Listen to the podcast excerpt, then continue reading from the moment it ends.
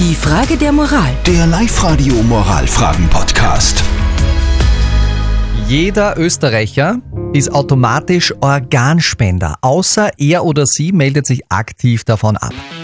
Guten Morgen mit Live-Radio. Es ist sieben nach halb neun.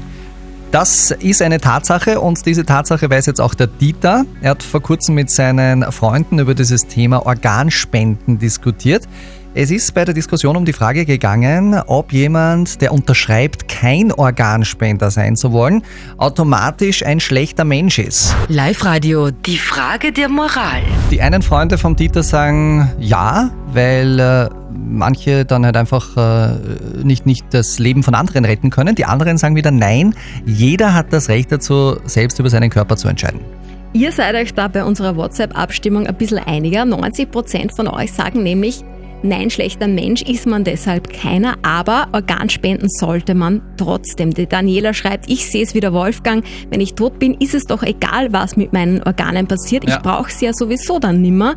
Dann soll doch jemand anderer damit noch ein schönes Leben haben. Der Günther schreibt, es könnten allerdings auch Krankheiten übertragen werden. Es ist immerhin eine freiwillige Spende, so wie ich auch Geld spende oder nicht. Wir kümmern uns ja jeden Morgen an dieser Stelle um die verzwickten Situationen des Lebens, um eure Fragen. Und da gehört auch immer dazu unser Experte Lukas Kehlin von der Katholischen Privatuniversität in Linz. Und wir haben auch das Thema vom Dieter, das mit dem Organspenden an ihn weitergegeben.